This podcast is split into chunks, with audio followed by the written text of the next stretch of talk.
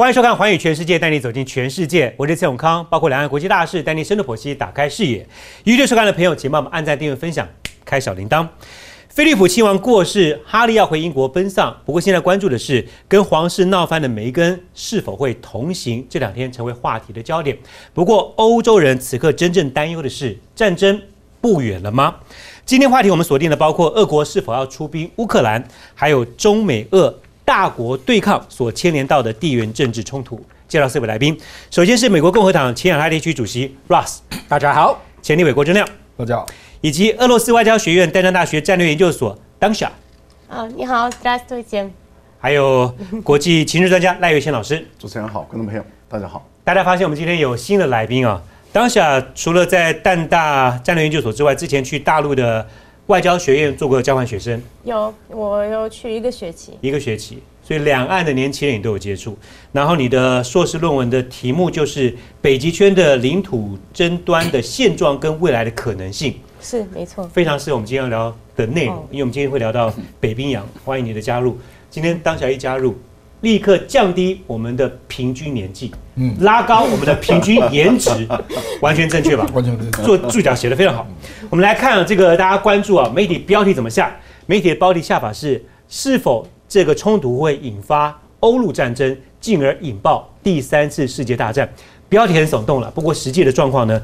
告诉大家，周末一个新的消息是，土耳其证实，美国已经告知土耳其，接下来下个礼拜有两艘的美国的军舰会到黑海，跟现在已经在当地的俄国十艘军舰会出现对峙的状况。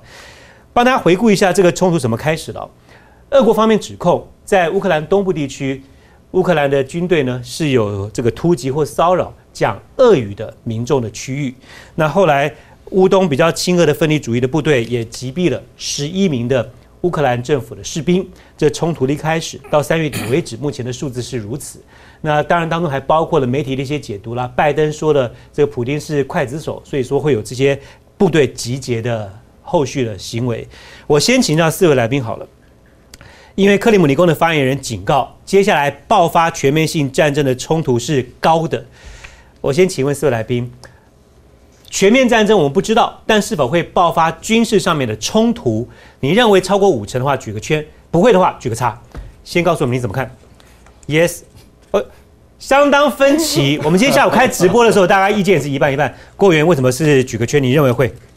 不，因为美国军舰进来可能会增加乌克兰当局啊。嗯，他认为他好像背后有靠山呐。做成误判，那他就会对乌东的那些人做更大的军事的压制。嗯，因为目前事实上双方都互相指控嘛。嗯，那乌克兰当局事实上已经历经从二零一五年到现在，他大概也做了一些准备了。嗯，包括这个，他本来是因为在一个选举违宪的情况之下发生国会政变嘛。嗯，可是他已经经过这些时间了，他也逐渐开始凝聚他内部民族主义的力量啊。所以军事跟民族主义的力量大概都已经整顿差不多了。嗯，那如果说美国进来两艘军舰，那个就是直接表态了。嗯，然后再加上欧洲的表态，我觉得就会使他更有恃无恐。有恃无恐。其实，如果你讲其他的一些对峙的状况，大家可能会看一看，觉得这是一个摆姿态。但是根据过去的历史经验，俄国出兵克里米亚，这是瞬间的事情，而且就成为既定事实了。所以，普京的动作。比较不会去等闲视之了。我们来看一下，呃，乌克兰的说法。这泽连斯基讲，加入北约是乌克兰终结战争的唯一途径。这一点我想请教一下 Dasha，因为当然从俄罗斯的角度解读的话，你加入北约的话，就等于是北约东扩，就到了俄国的门口了，有点亲门踏户的感觉。你认为加入北约是终结战争，还是引爆战争的开端？我觉得当然是俄罗斯，当然不希望是乌克兰是加入北约了，因为这实际就是到了俄罗斯的最后的一个底线。底线思维。对，嗯，因为就是最接近的地方就是就是乌克兰，因为我们过一个海就到了俄罗斯，对，所以说就是俄罗斯会就是尽量就是不让北约呃不然乌克兰就加入北约了，嗯，他会用各种方式，而且我们是。一就是应该应该是说，如果乌克兰最后还是愿意的话，四月十九号是要开开始谈判，就是这个联络组嘛，就是俄罗斯、乌克兰、呃柏林跟呃巴黎就是的。那个民事就是就是诺曼底会议，对，所以他们本来是安排十月十九号，后来乌克兰是拒绝，他说是不会出现的。但是我们还是希望，就是乌克兰还是最后会做选择，是出现在这个会议当中。那我问一下好了，在普京的脑海当中，如果加入北约，就等于是乌克兰彻底的背叛，那一定会动手吗？呃，我 我希望是不会。其实我们国家的人都希望是不会，因为如呃我我的家乡就是刚好是在乌克兰附近，嗯嗯，所以呃这个冲突开始的时候，很多难民是到了我的家乡，我也亲自看到这些人。我听过他们的一些情绪了，每个人都说他们当然是不希望有一个大的战争。是对我也有问过我的之前的一些同学啊，跟我跟我的家人啊，我看就是俄罗斯的新闻，我们当然是都是希望是不会有这个战争。一般老百姓不希望战争发生啊。对但是克里姆林宫的发言人警告，全面战争性是存在的。那克里姆林宫的发言人他讲出这个话的时候，应该是有所准备的吧？呃是有做准备，其实一直都有准备，嗯，但因因为这是当然是最大的文献，因为这个是最接近的俄罗斯的边界的一个地方，嗯，所以当然是有装备了。我们也有看到，就是这些地图，俄罗斯的这些军队都有移动到，就是乌克兰的边界。嗯，对。可是还是有最后一个希望，这个战争不会发生。高层的发言听起来像是准战争状态了，嗯，态势拉很高。但是我们要记得一个重点，俄国是全世界假新闻来源最大的。哦，假新闻来源你，说，你说，俄国的军人是在乌克兰跟俄国的边界而已，我们都知道这不是事实，因为二零一四年，俄军是侵略乌克兰的东部，也侵略 Crimea，、这是事实，就是俄国的将军。那你说难民吗？请问哪里有难民？乌克兰国内从东部要跑跑掉的乌克兰人，嗯，那国内难民比较多。那我们要小心，不要一直听俄国的新闻来源假新闻对，因为我们都知道 他们渗透我们美国选举，嗯，对不对？哎不渗透很多欧洲国家，哎不过我所以他们这方面非常厉害。是那要描述俄国的这个 Kremlin 的发言人，哎他们都会扭曲事实不。过美国的新闻媒体也是转述俄国的部队在集结啊。所以在美国有很很多人对对媒体也也信任信信任度已经不不，高了。他是说不止集结了，事实上已经进去顿巴斯了。你刚刚是这个意思吗？对了，他的意思是这样对，所以不能说俄国的军人就是站在边界等等好，我我而可以。解释。好，这没问题。还好我站在中间。好，我可以解释。没错，俄罗斯俄罗斯人有加入这个东巴斯，但是这不是我们国家的军队。这个我们都知道这是四人。啊，哦，就哦好没关系所谓呢分离主义的他们的民兵，因为哎像美国一样，就是你像全世界一样，你有国家的军队，也有私人的一些组织。请问，在一个非民主国家，中央政府控制的很严，连反对是违法的，会有这个所谓的这个民兵嘛？在俄国真的可能性不大，所以我们都知道这是俄国的将军侵略中。没关系，等一下好吧大家有机会补充。问一下赖老师，你觉得是否会开火的关键是什么呢？我我觉得目前啊，嗯那个开火，我我个人评估是认为说开火的几率越来越高，就是说，因为俄罗斯处理问题啊，他是比较严肃认真的嗯，啊。我觉得，所以当他把二十八个这个加强营、战术营往边界移动的时候啊，我们也看到在黑海的舰队也越来活动的频率跟次数越来越高，那空军就更不用说了。所以我觉得，呃，要进入乌东地区啊，那么解决乌东地区的目前的一些啊、的问题，我觉得可能性是存在的啊。嗯，那有几个原因是这样子，呃，目前的情况来看哈，因为克里米亚的问题，俄国受到美国跟欧盟的制裁也太久了，俄国人已经我觉得耐心用完了，他已经不想再忍耐，这是第一个部分。第二个部分里面，加强军事的压力会迫使欧盟的相关的国家例如说德国跟法国跟美国的立场会不一样。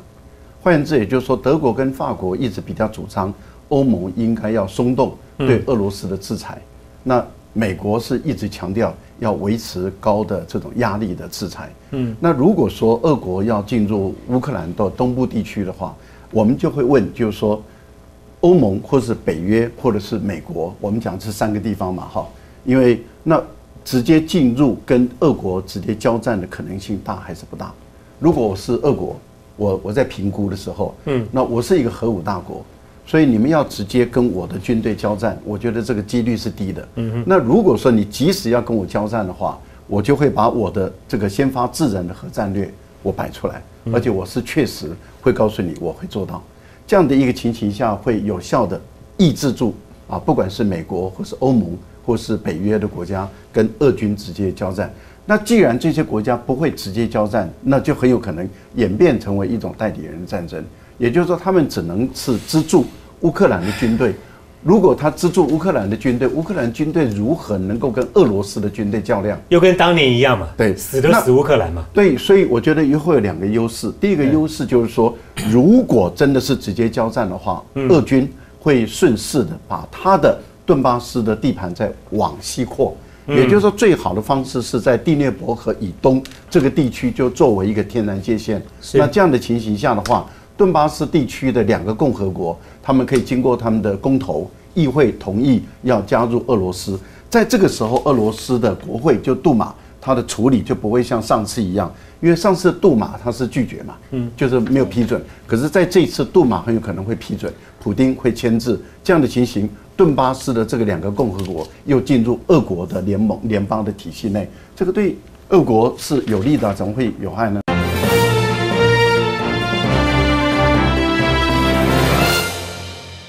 之前美国不断的反对啊，说你德国你的能源命脉。被被呃俄罗斯给掌握的话呢，那你选择上面就会出现一些难处。我想在这个事情上，你觉得像北溪二号已经完成百分之九十五的情况之下，嗯，德国在做选择跟判断的时候会受到这个牵制吗？难以下决定。我我觉得不会牵制，是这个反而是美国跟德国之间的问题，因为德国它主张的是要有能源的主权。那今天美国剥夺了德国获得能源主权的这个权利，也就是说。对德国人来说的话，原来的那条管线经过乌克兰，经过乌克兰，那如果乌克兰跟俄罗斯的关系一旦变坏，我们就会看到这个俄罗斯就会关掉乌克兰的这个能源线，这样子会使这个中欧，尤其是德国等他们的能源就出现问题，尤其是在冬季。嗯，那对乌克兰对俄罗斯来讲，他认为我每每一天我打出去的天然气多少，这是很科学的，可是怎么会到终端以后？例如说，流到德国端以后就会减少，那就是表示有被偷嘛。是，那被谁偷？就是被乌克兰偷。嗯，所以俄罗斯就一直指控乌克兰说你偷我的天然气，因为我出去的就是那么的多，怎么会分到最后不见了？那就是你偷走。所以他们一直有争端，一直有争端的情形下话，对德国人来讲，这个这条管线不安全。嗯，所以他一定要再拉第二条管线，因为。北溪一号线已经不符合中欧的需要，所以他要拉第。那对于美国人来讲的话，两个因素，第一个就是如果这条线拉完的话，乌克兰的战略地位就不见了。俄国随时可以关掉天然气，乌克兰没有天然气，乌克兰根本过不了一个冬天。那这样的一个态度的话，就要加强美国对乌克兰的能源的支撑。美国要从哪边运这个天然气跟石油送到乌克兰去？所以您认为德国是分得开来的，就是分开来。跟美国跟俄国之间处理天然气跟处理乌克兰问题是一秀百一秀，这个完全分开的。不过美国怎么出手？我问一下，拜登上任之后，其实专心的是在内政多于外交嘛？嗯，疫情、经济、基础建设等等，对不对？对，还有南边的边界的问题。对，但是我们看到的状况是，他在外交上面其实动作也是很快嘛，不管是对于中国大陆，对于俄国。我想请教就是这一次啊，媒体上面的解读就是前段时间拜登讲这个。普丁清理政敌啊，是刽子手，然后后续才有这个普丁集结部队这个事情，时间上可能是巧合，但是拜登某某种程度不断快速拉盟友的过程，自己先把外交的压力锅给提前掀开了，你觉得？其实啊，拜登要负一些责任，为什么呢？因为他当初是副总统。我说，二零一四年，俄国侵略 Crimea 跟乌克兰的东部 Donbas 呃这些区域，那。我我们尤其是我们保守派，我们觉得当初奥巴马跟拜登的反应真的是太 weak，真的太弱了。不管是在乌克兰或者在呃南海黄岩岛，呃，我们都觉得那当初美国也没有支持盟友菲律宾，那那个时候没有支持乌克兰，所以拜登也要负责任，所以他还记得了。所以这一次虽然呃竞选的时候很多人批评他说他当选之后。他不会不不是很 care 这些外交的问题呢？中国他他对中国的政策会对俄国的政策会太软但是到目前为止，他有维持很多呃 Trump 的一些外交政策，甚至会更更强硬。呃，所以其实某个程度上，呃，美国不管是军方或外交专家、国会，应该要感谢习近平跟普京。为什么呢？因为导致美国不管是共和党、民主党。在某一些政策和外交议题已经团结，那一个是中国，美国两党团结就靠中俄结合。不过另外一个说法，就是因为美国的做法让中俄能够结合对抗美国。对啊，要不就看你怎么看那角度了。呃，罗罗斯，我请教，一个国家的元首，嗯，去把另外一个大国的元首说他是刽子手，你觉得这个符合外交？而且普京是七十六趴选票连任。对，那你你讲人家说是刽子手，你觉得这个符合国家礼仪吗？其实，全世界很多国家元首会说很多不恰当的言语。那为什么我们美国总统说的就被批评？不管是那个时候是 Trump，现在是拜登，他们他们讲话很 honest，很很诚实。普京从来没，普京从来没有说过，普京从来没有说过拜登是。那我问一下，因为他有罪了，他他他要认罪吗？不可能。好，那我问一下 当小当小，因为被被称为刽子手之后，普京的回应就是。我祝拜登 身体健康，这句话是只是真的是祝健康，还是有点威胁的感觉？他其实翻翻译的没有没有很对，没有不是很对，是没有全部翻译。他还讲了另外一句话，他说：“我记得之前小时候我玩这个花园。”我们花园的那些小朋友都有一个说法，嗯嗯，只要你叫我什么东西，那你就是自己，你就是自己这个东西。哦，对，就是你骂我，你是你骂我是筷子手，其实你就是筷子手的意思啊。对，可他没有把那几个字讲出来。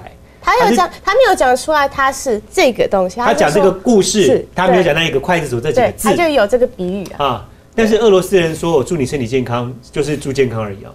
我觉得是啊，因为我们看到很多新闻，拜登真的就是身体要。就是可能补一下这样子，又 又是俄国来的假新闻，我觉得在那上空军一号我们有看到啊，我觉得我这个有点像国际的场合了，就是美俄又在 又在对抗。那我要国务员好了，哎，来，就刚刚讲到北约东扩的问题哈，呃，其实英国是有口头声援嘛，嗯，对不对？那德国也有，但是应该是德国。乌克兰驻德国的大使，嗯，有要求德国已经看到乌克兰如此严重的情况之下，你们德国应该跟俄国要断交，这是呃驻德国大使说的哈。这个这反映了什么？你觉得？我就乌克兰希望 欧北约跟欧洲跟俄罗斯进一步更远嘛。每一个一个大使驻德国，然后说德国你应该跟。这个俄国断交这样子是在过去国际场合也很少见，很少见啦。而且乌克兰对德国来讲还是弱国，还是弱国。不，这个这个问题是这样啦，就是说，刚刚赖教授是分析一个方面啦，就是说俄罗斯不会做事啊。可是俄罗斯真的要把乌东促成独立，甚至并入俄罗斯，这个西方也没有办法做事啦。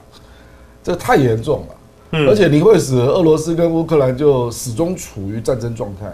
而且完全没有任何的缓冲空间你你要想，地缘上是没有，因为我们要知道最后的解决方案是什么嘛啊。嗯。而且乌克兰再过来就是波兰哎。嗯。波兰也非常害怕俄罗斯啊，所以你就会让整个东欧有部分的国家又回到冷战的时代嘛，这个是必然的。所以我才会说定略伯和以东跟以西的区别。所以这 这个才是重点。这个很难。这才是重点。如果美国跟跟呃北约。没有一个很很适当的政策的话，接下来俄国突然会说：“哦，呃，那边那边那边都是讲俄文的人，那他们就会说：哦，什么隔壁旁边的国家，我们还要进去保护他们。这个是一个很大的。因为当年纳粹就是这样搞的嘛，他先搞捷克，然后后来再搞奥地利。难道普京是学希特勒吗？不，我没有这样推论啊。不过这个是这个二零一四年克里米亚那时候，当时就已经看到这样的状况，当时也有嘛。是，所以一五年才会有个多边的明斯克协议嘛。对对那多边还包括了有德国、俄国、法国跟乌克兰。但这个协议现在这又双方指控说彼此违反嘛？对问题在这里。就是你没有这种协议，从不同的角度来看，他都觉得对方是违反这个协议。既然走多边还没有任何的功效，所以接下来如果说这一次真的又谈和，难保这地方未来还是会出现同样的状况。我从政治思维上来讲是。所以我跟赖教授确实比较悲观啊。我认为局部的军事冲突真的会发生。嗯，我那个时候为什么说 no 呢？我因为我的意思是已经是在这个状态 已。经在状不是。以后会有战争，因为乌克兰乌克兰已经是七年跟跟俄国在打仗，所以不是以后会不会的问题，是因为已经有七年的战争情况。英国智库有个报道，他是说各国经济对于俄国的制裁、经济的手段、外交的手段，其实俄俄国是没有在怕的，因为这么多年的时间。金融时报分析，美国邀请乌克兰加入北约的话，其他会员国的意见其实并不是跟着美国一致的。呃，当然有些是反反对的，包括像德国为首的西欧国家就反对北约继续往东边走。当然，美国距离这么远，非但不在你家门口，他当然觉得说一一直往东扩可以这个抑制俄国的发展哦。其实大小你看，地缘的周边国家来看这件事情，其实也不想要在欧洲的这块大陆上面有更多的纷争出现，但是也不得不在现在好像被美国 push 往那方面走，是吗？是啊，所以我才觉得说，美国这么远，他要关这么多，OK，当然他可以啊，因为离他这么远，对他也没有什么影响，对不对？可是周边的国家都受到了很大的影响，所以他们当然会怕，也不希望，也不一定是怕，只是不希望在他们旁边都会发生这些冲突吧。当然可是的可是美国因为离这么远，所以他一直会说美俄罗斯都是假新闻，俄罗斯都是是什么人呢、当然是这样子啊。Russ，大家有机会做补充了。不过谈这个把它放最前段，希望也可以给台湾目前的一个处境。等一下我们还继续聊，呃，做有有哪方面的启发可以去思考的，回来聊。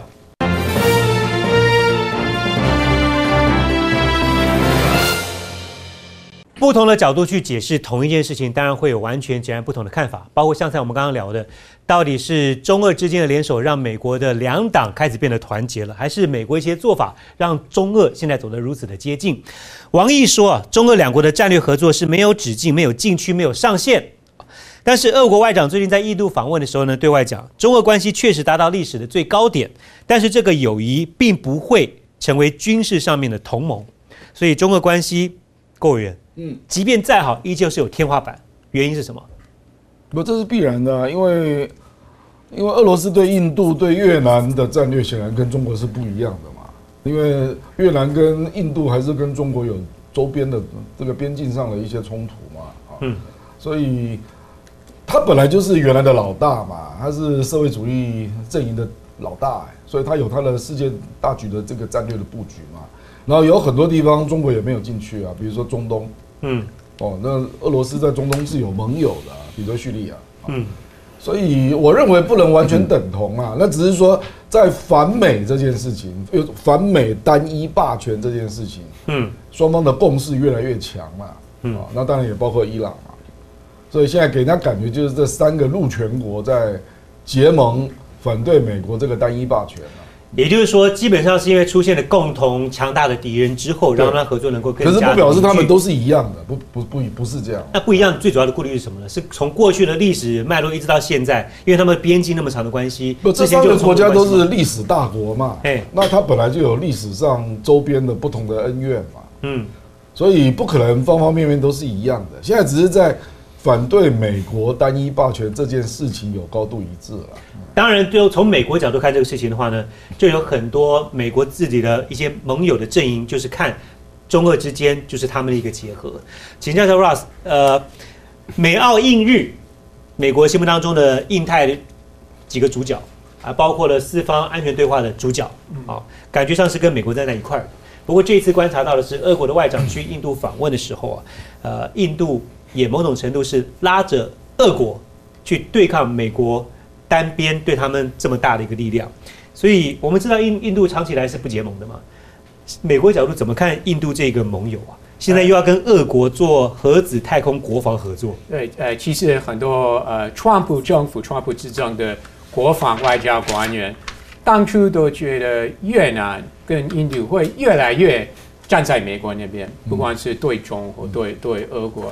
啊，事实上就就是你刚刚说的，印度跟越南还是会维持他们比较独立性的一些外交跟国防的政策，甚至呃，本来美国以为越南会让美国进 进去了，那怎么可能会在越南有美国军军军事基地？那是不可能。那最近有一个文章，有有一个专家他投稿一个在媒体说，印度要让美国的军军军事部陆军到 Himalayas 就这个 Impact 的联合演习呢，好像也也可能性也不大了。所以印度还是有它的上限，虽然呃希望跟美国保持好的经贸关系。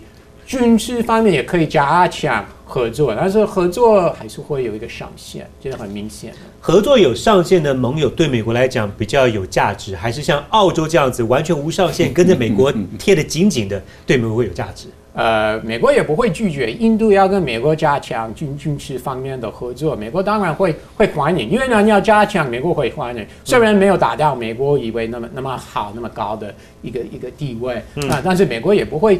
不会拒绝啊，因为美国也有自己的考量。那印太地区如果印度要加强合作，或越南、呃、印尼等等国家要加强合作，那美国不得不欢迎。嗯，所以我刚刚的提问就是，其实，呃，身为没有像美国那么 power 的一个大国的话，那你可能就要必须要自己更多斡旋的一个方式。而印度展现出来的跟澳洲就是截然不一样的方式。但是另外，美国也会继续鼓励印度。那你要买武器的话，那当然你要。要买美国的，那我知道很多网友会说我是是进口商，我不是。但是呃，不管是土耳其、印度，那土耳其是美国的盟友，北约了。那印度是算美国的好朋友，那当然美国不希望美国的好朋友买 买俄国的武器。我我我可以不，我我有点门外汉，但是我说实在，美国最高端的也不会卖印度了，因为基本上印度跟俄国。买武器也不少，而且跟俄国还有一些其他。对，最近还要买 S 四百。对啊，还有其他一些军事上面的一些合作，美国可能会担忧我的高端的武器被你拿去做一个拆解之后。不过你这里类比是不对的，因为纽澳的集体安全本来就是在美国的是的，是是。来，我们来看这个，其实竞合的一个新的区块，已经已经出现了，就是在过去的北极这一块呢，因为现在地球暖化，航期的时间不断的拉长，从这一次我们看到。呃，长次号在苏伊士运河一被堵住之后，更加发觉其实北冰洋这一块未来的航道要多加的开发，因为俄国现在力推北海航线啊，根据俄国的算法，从欧洲到亚洲，如果走的是北海航线，走北极、北冰洋的话，那时间可以省将近一半，更不用讲它省下的一些油油费等等，所以在积极拓建新航道。请问一下达小，这就是你的论文题目了？对。俄国开发一个新航道，花钱、花人力、花功夫，好，但是可以获得背后最大利益跟思维是什么？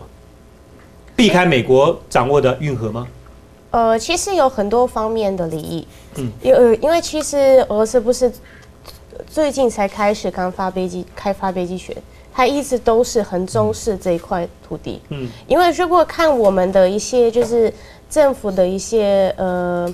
可能战略书嘛，都会看得到说，北极圈一直都是有一个很，就是被俄罗斯的政府都是一个很就当当做一个非常重要的一个一块土地啊。自从把阿拉斯加卖掉之后就醒了，就发现非常重要了。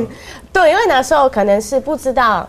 阿拉斯加有这么多的能源，因为那时候就是开发的那些机能还没有到就是现在的样子，所以那时候也不知道阿拉斯加会带来什么样的影响或者什么样的利益给我们的国家，所以那时候就是卖掉了。对，现在也后悔了。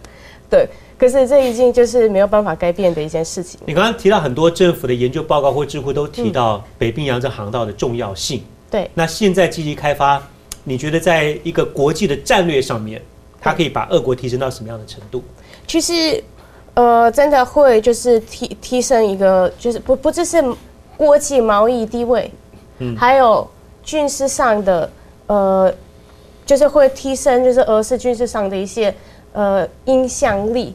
因为这样子就是我如果从飞机选发子弹，这是短最短的路线到美国。嗯嗯，因为那边是零，你是从你发子弹，就是很快，最快的时间就回到美国，任何任何地方都是。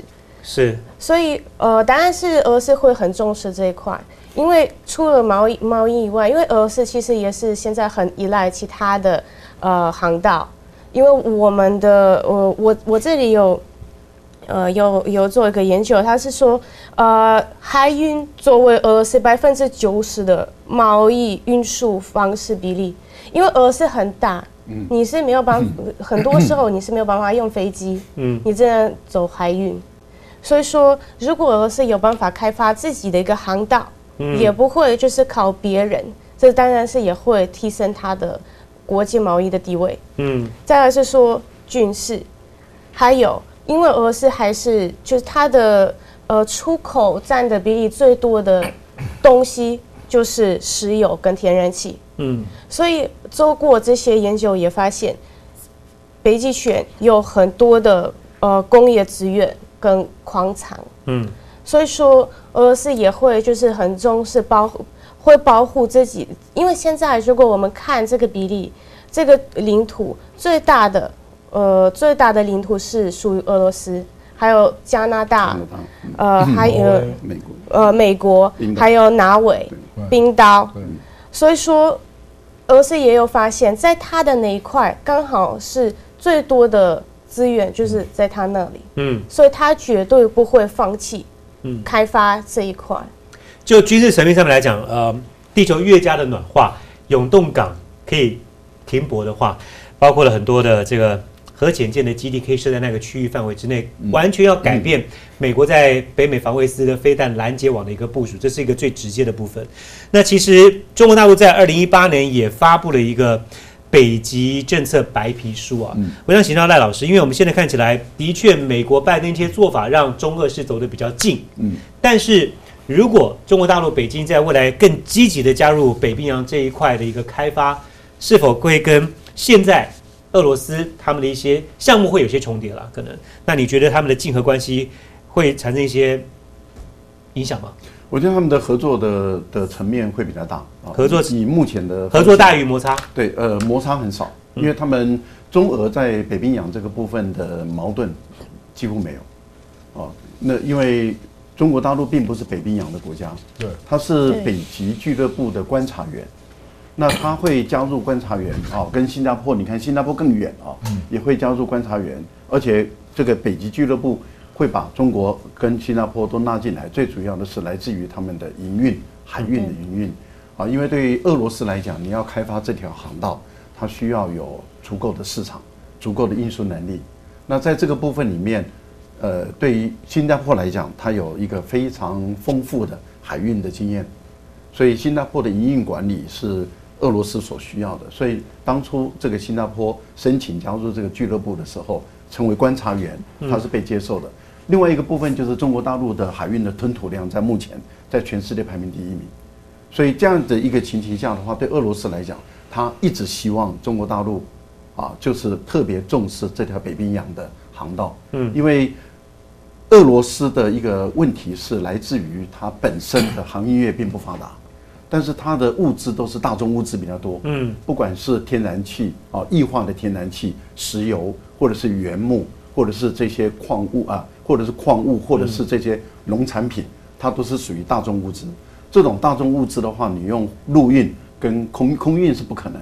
那陆运本身的成本就比较高，海运是最好的。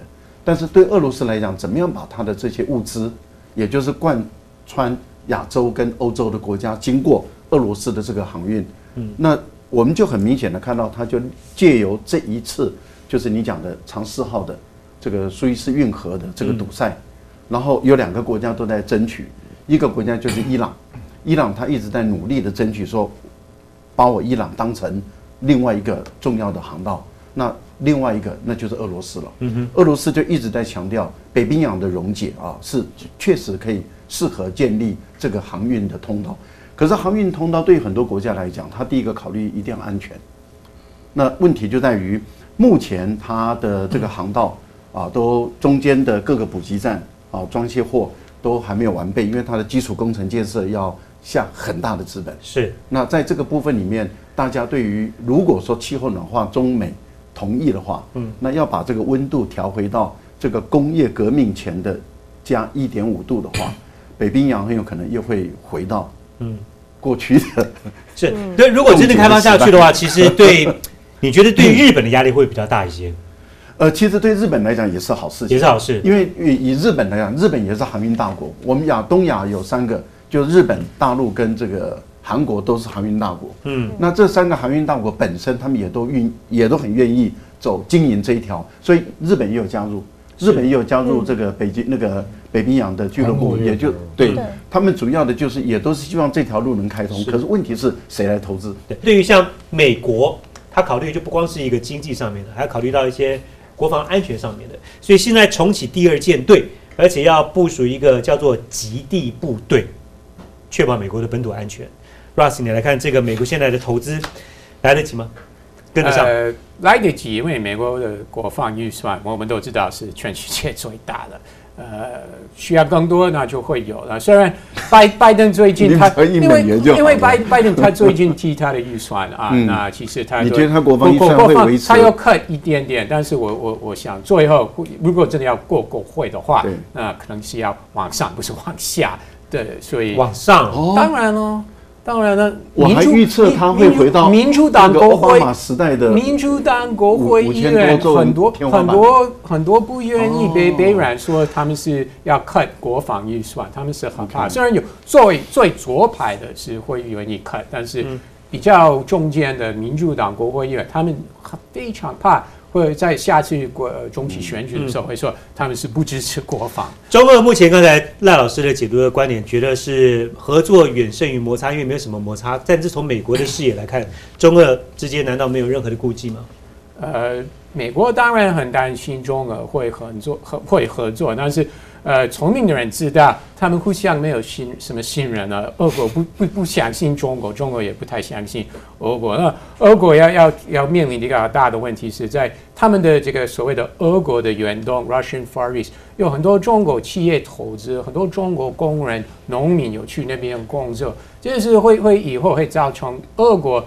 国内的一个政治的问题，所以俄国也会很小，会会很非常小心。所以其实连在经济方面，他们合作还是会会有上限了。好，等下回来聊就聊美国跟俄国之间的关系，马上回来。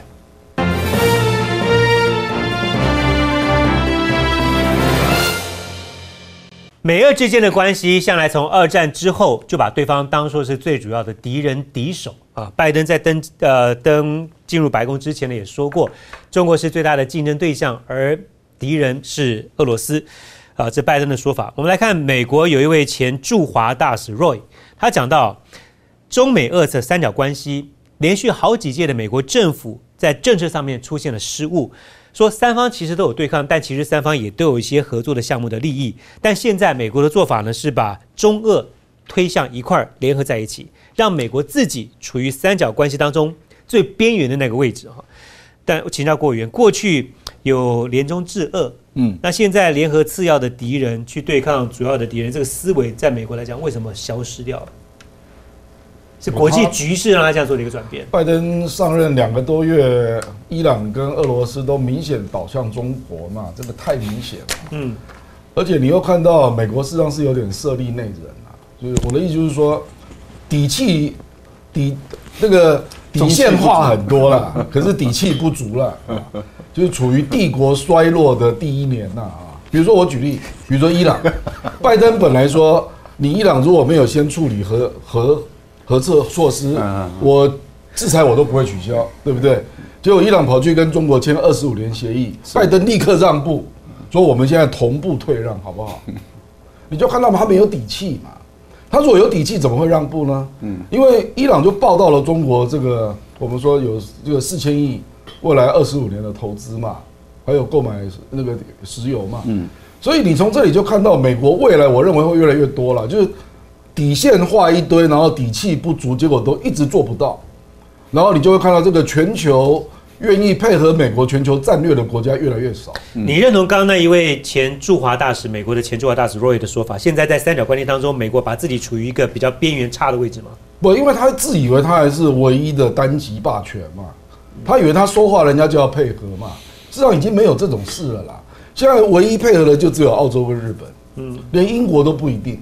嗯来，刚刚委员创了一个叫做“帝国没落元年”哦，Russ 可以做个回应。同时，我也要问一下，因为美俄之间从二战就是彼此最熟悉的对手，其实熟悉俄罗斯，可能美国的情报更胜于中国大陆了，应该可以这么说。这个呃，二战过后的婴儿潮。这一批都是美国当家中的当家嘛，现在不过已经慢慢老了，包括拜登在内，他的幕僚智库在内，呃，当然都二战过后的婴儿潮的美国的主流都认为最主要敌人是俄罗斯，但这个主流的思维到现在依旧是存在吗？还是华府在慢慢的转变？呃，还是在了。他们因为我们知道，俄国不断的在渗透美国政治。我十年前的选举有也很明显，但是去年选举也也也是啊。呃，到处都放这个假新闻，尤其是威胁周边国家。那，我俄国的这些坏行为都都是全世界都知道，是很明显的。那美国当然不会很快就忘掉俄国在做什么啊。虽然美国要投资更更多资源在在在中国方面啊，川普有的确有在做了。嗯，那所以呃，刚刚赖老师说他觉得呃，拜登。对国防预算可能会 cut 一些，那我我觉得，即使竞选的时候有讲，那是面临事实。那美国可能要面临俄国跟中国这两个大国的竞争或军事威胁等等。那美国有有必须要做的投资或跟盟国团结的话，美国还是会还是会做。但是你问题也是很重要，为什么呢？因为美国的这些外交专家或拜登他旁边的人其实还是有欧洲专家比较多了，所以他们比较比较熟悉，呃，或西欧、东欧。拜登当副总统的时候，他的身边最主要的一些核心的幕僚都是。欧陆出来的，因为他从他进去，他进去参议员之后，那时候是冷战，七十年代、八十年代，其实那时候美国就是刚开始跟中国有有来往、建交等等，而且他们是对苏联有联联联联手，对不对？所以拜登还当然他有一些思思维是俄国是这个最世界最大的 trouble maker，所以呃老人家他当然不能再再再改变他的想法。但是美国其实也也是越来越是美国的。你要不要简短回忆一下刚刚郭员讲的底气不足、衰败元年？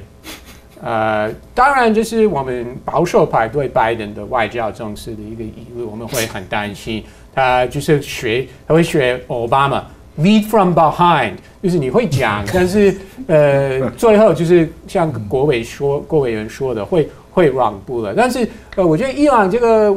核核物的协定是比较特别，为什么？因为拜登本来说他要加入了，嗯，所以我我觉得也不能说他是让步，因为这是他本来的立场，他就是维持他他本来的让步的立场而已。我我觉得没有太大的呃改变了。当下你要不要简短回应一下刚刚 Ross 讲的，就是美国国家情报总监认为俄国是有介入美国大选，还有假新闻这事情，你你要你要你要做个说法吗？所以，我我是想问一下是。美国没有加新闻，其他国家没有加新闻。我就是想问一下这件事情，为什么他的理论就是结论是所有的加新闻都是俄罗斯的来源？好，我我我就是想想了解一下是为什么是这样子，然后就是他的证明是什么？所以所有的坏新闻都是假新闻吗？所以他们美国都是好的吗？他们每一个新闻都是好的，还是每一件事情都是好的？但是因为美美国有很大的不同，他没有去扶持新闻了。美国没有去扶持新闻了。美美国是民主国家，有呃呃什么立场的媒体都有，从左派到右派、保守的进步派都有，什么媒体都有。你不喜欢 Fox News，那你就可以看 NBC 了，你可以看。呃，支持川普的新闻，你可以看支持拜登的新闻，好，什么都有。俄国，俄国只有俄国只有官方新闻。双方意见已经充分，对，双方意见已经充分呈现了。观众自己有不少再也没有这个给我一点观众自己评价。我我我一点时间回应了。民主国家跟非民主国家没有影响，有没有讲新闻没有影响，因为很多所谓的民间的新闻机构也可以有官方的渗透在里面，甚至官方的指导去制作假新闻啊。所以我觉得你说台湾吗？我刚刚只有我刚刚只有低头默默的笑，Russ 就直接讲出来了，啊好吧？我我我的我的 Russ 可能对川普被害的没连任耿耿于怀。旁边有去 Fox，News 看法？呃，在我们要了解的不是全职的，不是 full time 那边的呃评论员，他偶尔会 会出现。没有，我的看法就是 Fox 押宝是押庞佩尔，根本不不不去理川普。那你你你说台湾也没有压爆他们吗？我我不管 台湾立场，我说 Fox 要邀请庞佩尔，没有邀请川普，这就很明显，媒体押宝的时候是押庞佩尔，是未来有机会。因为因为 Fox 本来就是亲川普是保守派的媒体，所以他们请来一大堆原来在川普的团队之内的官员，这是理所当然，我们都可以理解。那 NBC、ABC、呃 CBS 他们是一样的，他们有一大堆民主派的评论员，就是所以这才是证明美国真的是一个民主国家。好，来，我们再回到刚刚进步起来的老师，就是我们聊一开始的时候，乌克兰跟俄国的冲突引爆这一次兵队呃部队集结哈，除了本来就发生的冲突之外，还有拜登讲那个刽子手的事情，可能是推波助澜的原因之一了。在讲那个筷子手的同时，那个时间点，美国也把一些俄国驻美国的一些大使啊、嗯外交人员呢驱离了。那彭博报道说，接下来美国还有还有动作，嗯要驱离是在美国所有的俄国的情报人员，嗯还有相关的机构。美国处理中国大陆跟俄国，其实做法你仔细去看，还是有些不同的部分。那呃，对美国对俄罗斯它比较针对安全性的，就是军事性的威胁。嗯嗯，那对于中国大陆是全方位的。嗯，哦，不管是政治、经济，甚至文化，企业，哦，它是全面性的。嗯那但是问题就在于这个，美国对中国大陆是全面，对俄罗斯是单向，但是重点不一样。也就是说，美国跟俄国的话，它是一种敌我的斗争，哦，嗯然后跟中国大陆是属于激烈的竞争，这个强度是有一点点不同，你刚刚特别讲到，美国是挑像是俄国的情报外交，就是军事安全军事国防安全。而且它是用斗争的手段，嗯。不是用竞争的手段。所以它就是 CIA vs KGB 了。对的，那也就是说，今天呃，美国驱逐啊，这个假设俄罗斯派驻在呃美国的这些情报人员的话，俄罗斯也会驱逐美国派驻在俄罗斯的情报人员。嗯。因为这个一定是礼尚往来，也一定是对的。嗯所以我们已经可以预见，就是说，当美国开始把俄罗斯在美国的一些机构把它关闭的时候，俄罗斯很快的就会把美国在俄罗斯的机构也会关闭。我觉得赖老那么赖老师刚刚有提到一个非常重要的一件事情，这个二十年以来，普京在执政的时候，俄国的不管是国内国内政策或往外外交、军事方面的，都是依靠同样的。你说呃，要这个大众物资出口，嗯，或用用军军事呃军火或军火的这个出口研发等等。那跟中国很非常不一样，那也是首先到他们跟美国的关系不一样的地方。中国在这二十年之内，从很多传统企业有升级到高科技，所以他们跟美国竞竞争不只是在不只有在军事方面，也是一个经济方面的。但是俄国都没有，二十年以来，他们都是靠一样的东西来来维护他们的不，我我我再回来讲最后一点啊，但是我我个人倒是觉得说啊，美国跟俄国他们是相互渗透了。那今天我觉得美国是不能够直接指控说俄国对于中国大呃对美国只做这个假新假假新闻，哦，其实美国对俄国也一样做假新闻。我觉得这是一个相互的，因为彼此之间是一个敌对的国家的时候，彼此之间都在做新闻的攻击。我觉得这一点，不管是网络的攻击、新闻的攻击，嗯，我觉得这一点都是一样。不，例如说，普京他所谓的豪宅的问题是谁公布的？谁做这个新闻？说所谓的豪华到不得了的别墅，那是谁？哪方你做？但那是国内的没有，他国内敌人，不是美国你要看它的来源是我，要讲的意思没有，我要讲的意思也就是说，资料来源都是欧很多欧美美很多美国或者欧洲的记者，他本身就是情报人员。嗯，换言之，也就是他本身是情报人员，他本身也是记者。嗯，好，这个就是一个已经混在一起。民主国家更麻烦的地方是在哪里，你知道吗？因为他很多衣服可以穿。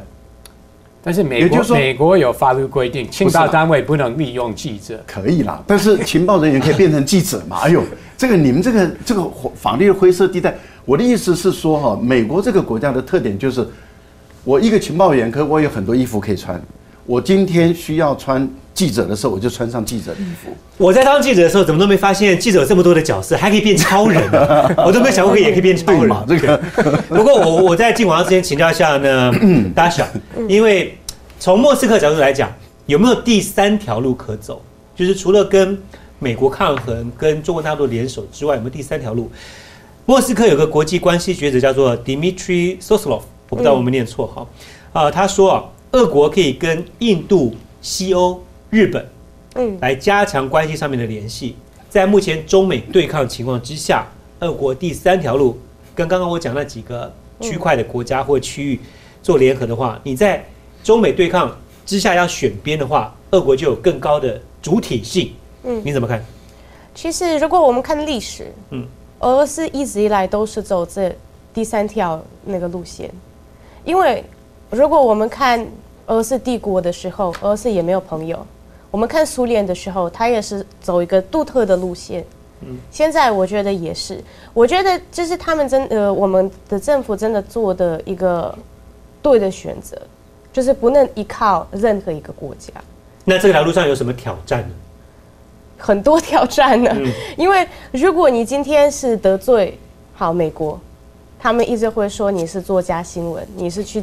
你是去巴林旁边的什么乌克兰其他国家？明天你得罪另外一个国家，他也是会遭遭出很多挑战、制裁等等。所以说，俄罗斯这个国家，它其实一直以来都是一个人，它都是靠自己。我们又发现这七年当中，我们又周周边的那些国家，包括美国，都是对我们这些制裁，我们已经没有怕了。为什么？就习惯了。嗯。俄国至少在呃很多媒体上面解读，对普京讲的话，他是比较就说一不二的。他真的做的话呢，执行力道跟确不确定会做，比美国来的好像会去真的做的感觉了。我们待会回来继续请教一下 Ross 你的看法，还包括了，因为我刚刚为什么提到这一点，要不要抵制北京的冬季奥运？国务院跟白宫就两个不同的说法。最近又讲了一个冷笑话，很值得引述哦，因为人家说俄罗斯起不来了啦。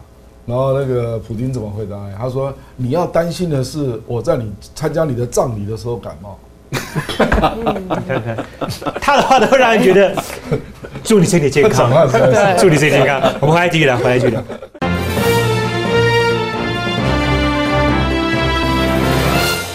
上一段我们聊了很多，到底谁发假新闻啊？那这个新闻我就要问一下。这本来是美国国务院发言人普莱斯的说法，他说是否要抵制北京的冬季奥运，要跟盟盟友进一步的讨论之后才会做决定。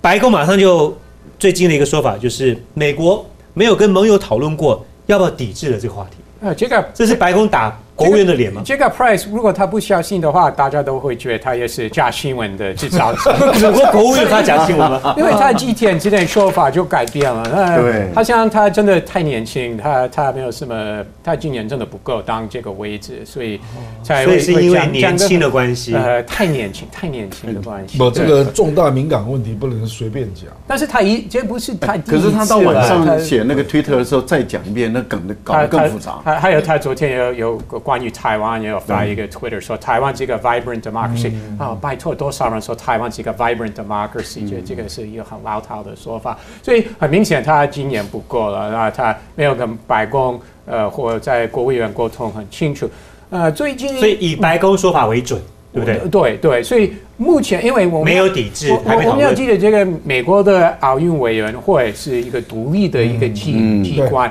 不不是美国白宫政府说的就算了。那虽然他们也会有一些法规、法律方面的措施可以使用，可以禁止美国人去参加呃北京奥运，但是好像目前为止，拜登不想用这个这个方法。普京是两千年开始当家嘛，当时的美国总统是小布希。后来呢？克林顿、奥巴马、川普、拜登，所以美国已经五个总统，川普是一个。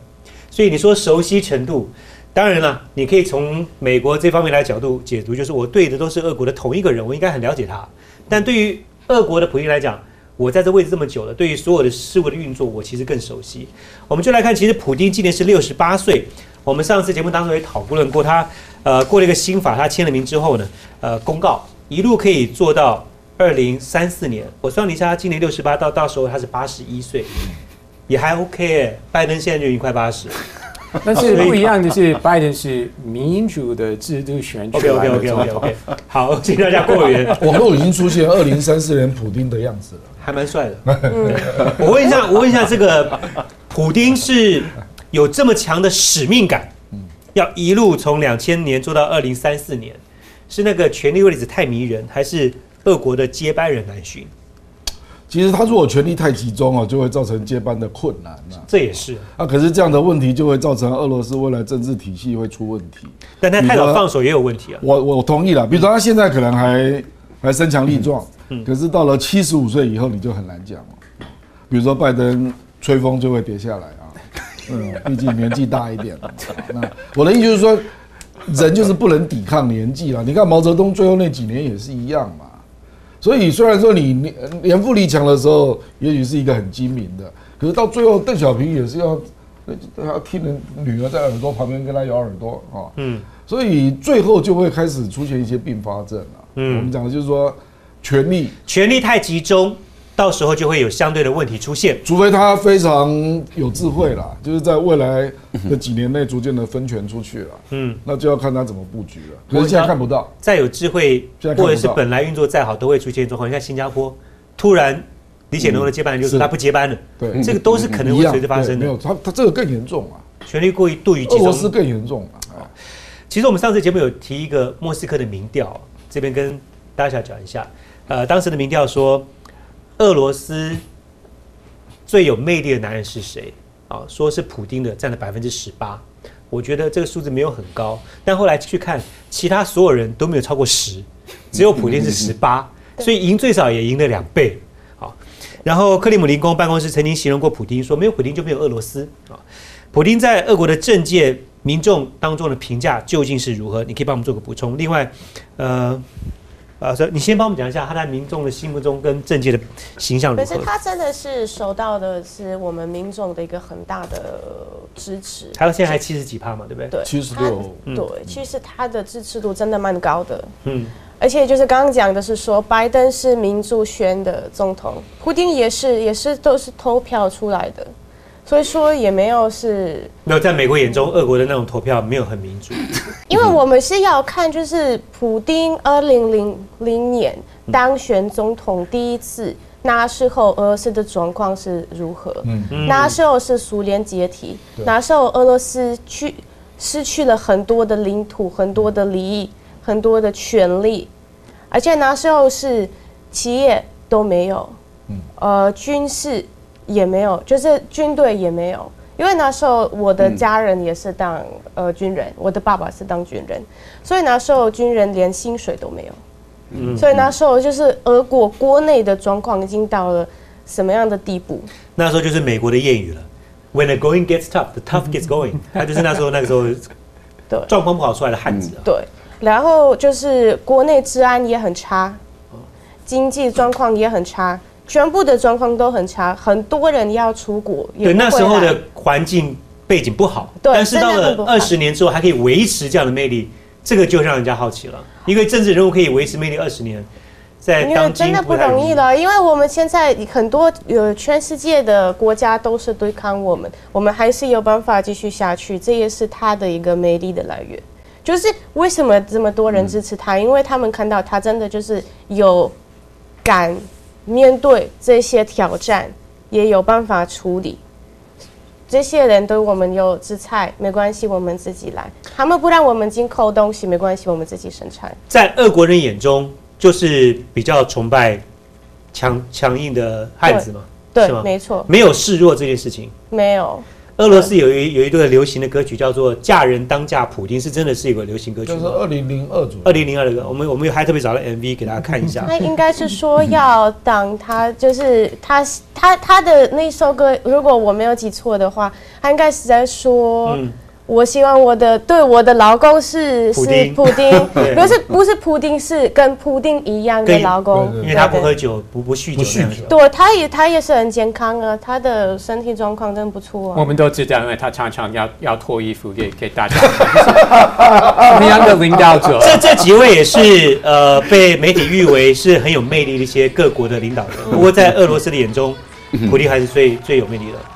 呃或在你的眼中，其实我觉得是啊，因为因为他能够就是，因为我们也也要看一下，是说其他国家好，我们比如说德国、法国，他们的国家没有到大像像大到我们这个样子。我们国家这么大，你要、你要有办法管理这么大的国家。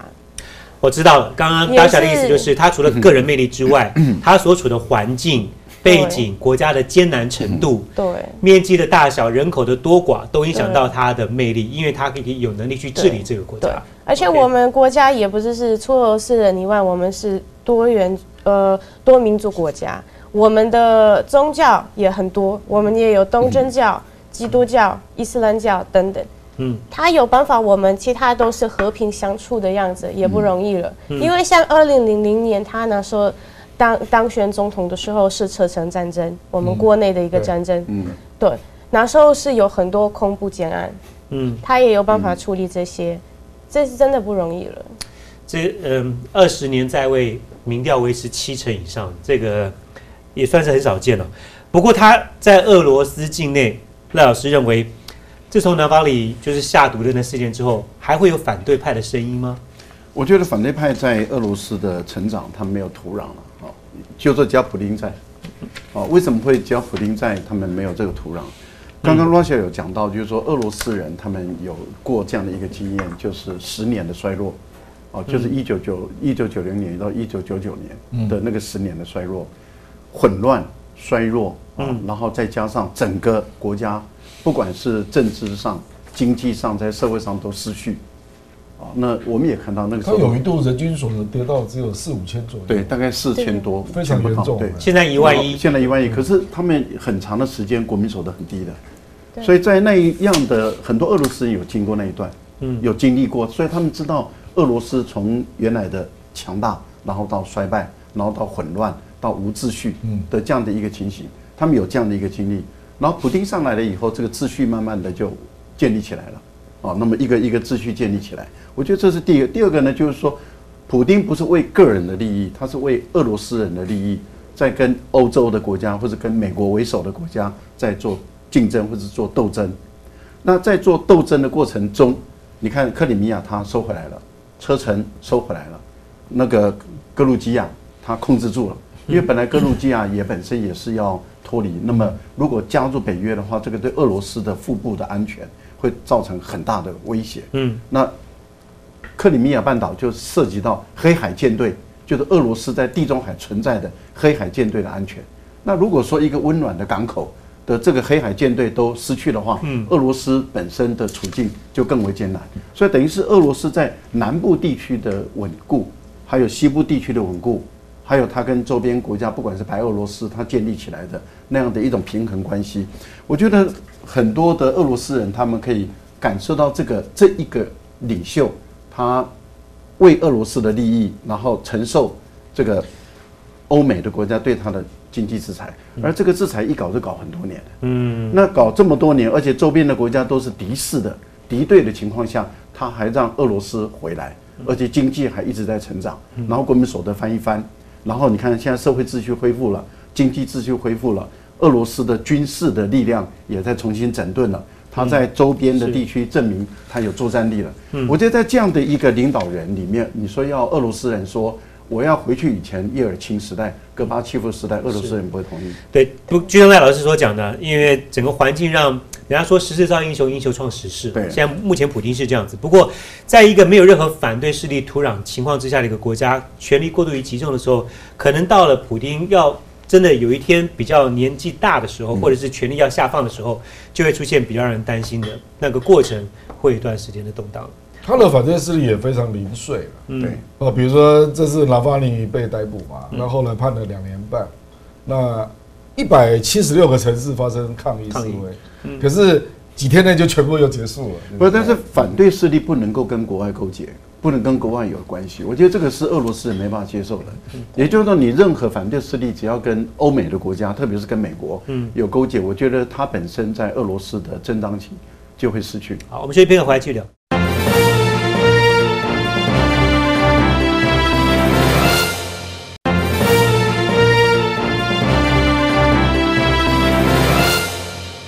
台美之间有个新的消息，是美方公布了台美之间官员的交往准则。未来美国的官员可以去访问台北的代表处或者是双向员，但台湾的一些节庆，像双十节的活动，可能会出现一些主权的符号象征，像是国旗啦等等。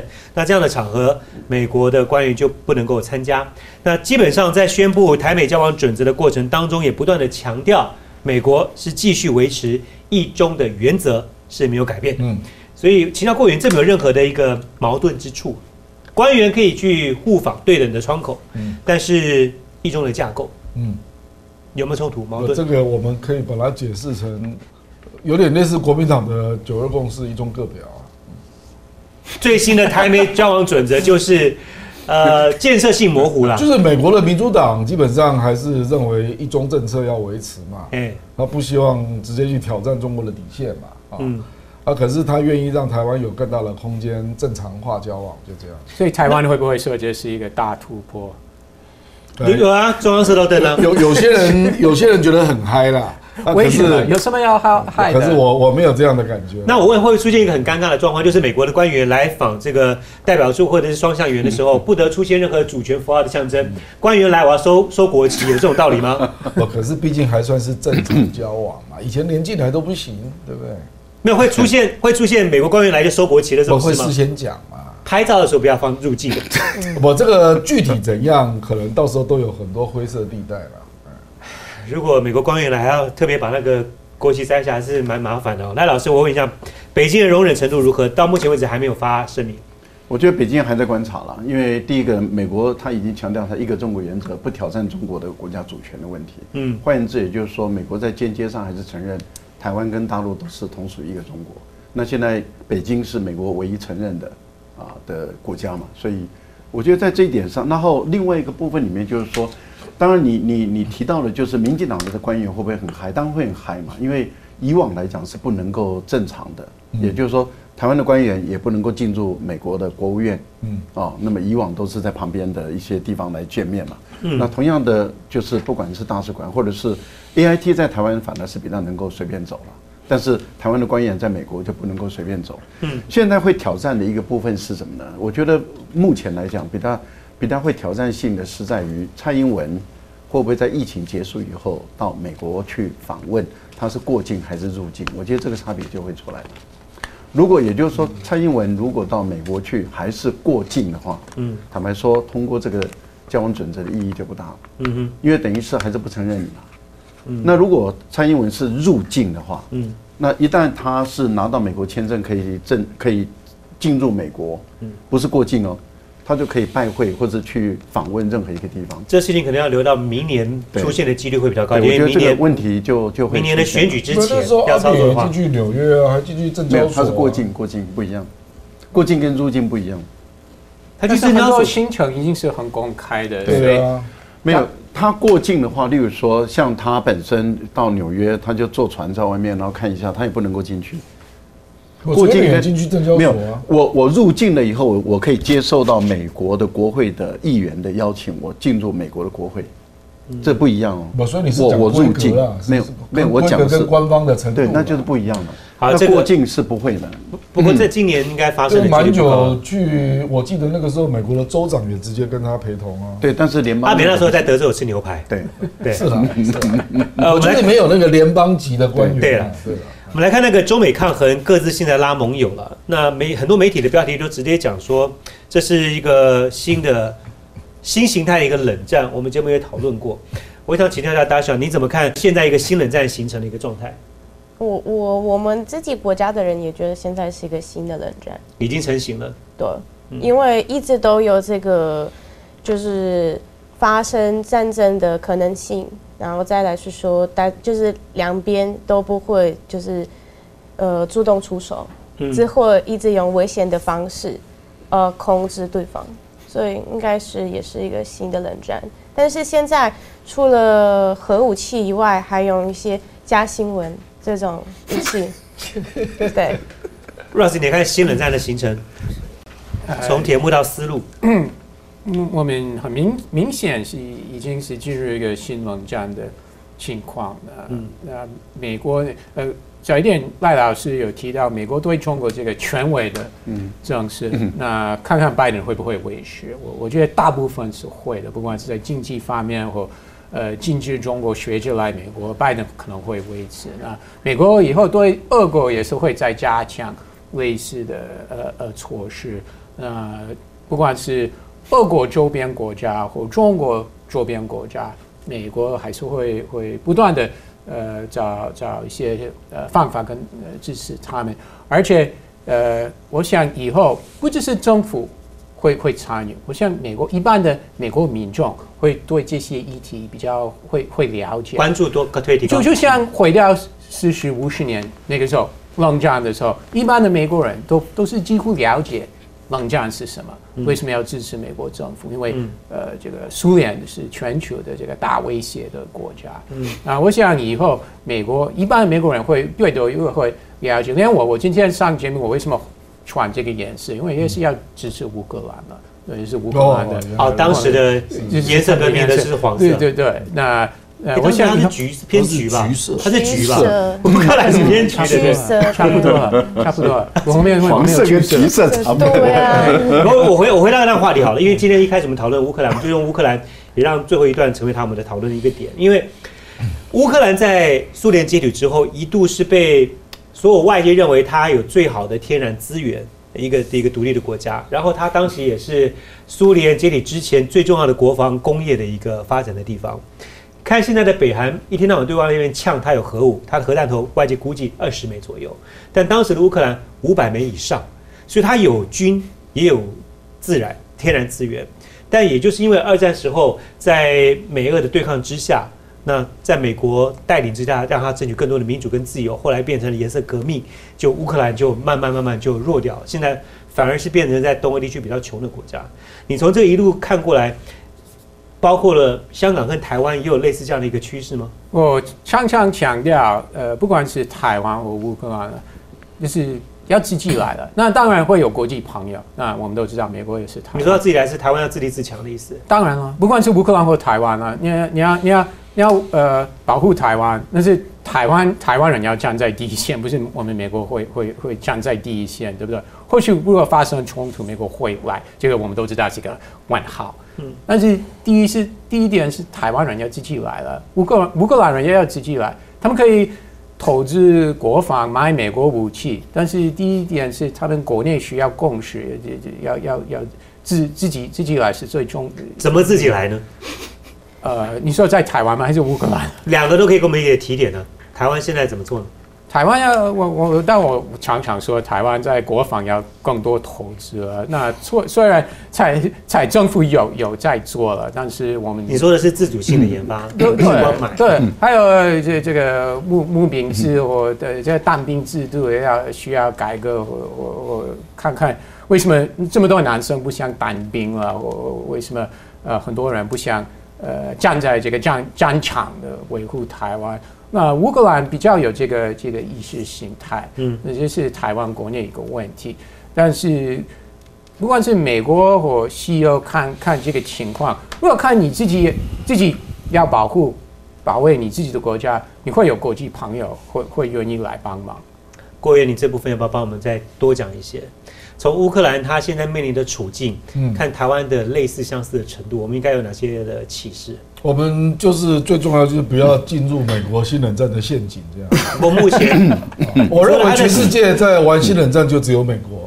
事实上，这次并没有两大阵营，大家不要搞错了。欧洲各国事实上是不一样的立场。嗯，只有美国一直在讲新冷战，那事实上只有他自己在玩。嗯，哦，所以台湾要小心，不要掉进这个陷阱。这个陷阱具体来讲是什么呢？不，比如说澳洲就是跟得很紧嘛，那澳洲现在经济有得到好处吗？澳洲难道美国可以给他补充他的一些订单吗？这很现实嘛。嗯，所以你自己就要想清楚嘛，就说你具体得意是什么嘛？那美国到底具体要投入新冷战，它的预算有多大？嗯，我现在没有看到。嗯比如说参议院刚通过一个二零二二到二零二六的一个叫做战略竞争的法案，对，结果对外军事援助预算只有十亿，四年呢、四年只有十亿，我们的军事采购一年多少？一百三十亿啊，我们去年是一百三十亿美元啊，所以所以这就是玩假的嘛。